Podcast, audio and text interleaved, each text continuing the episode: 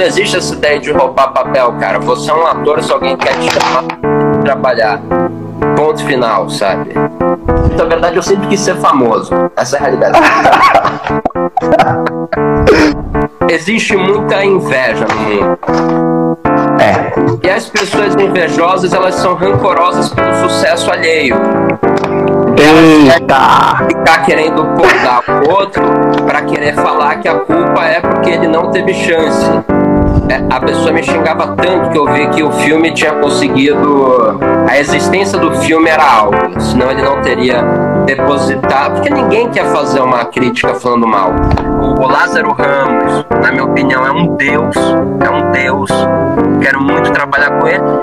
Eu descobri que o segredo é eu estar cercado de pessoas boas e ter a humildade de saber que eu não sei de tudo atriz, atores transgêneros me escreviam falando sobre a falta de oportunidade, né?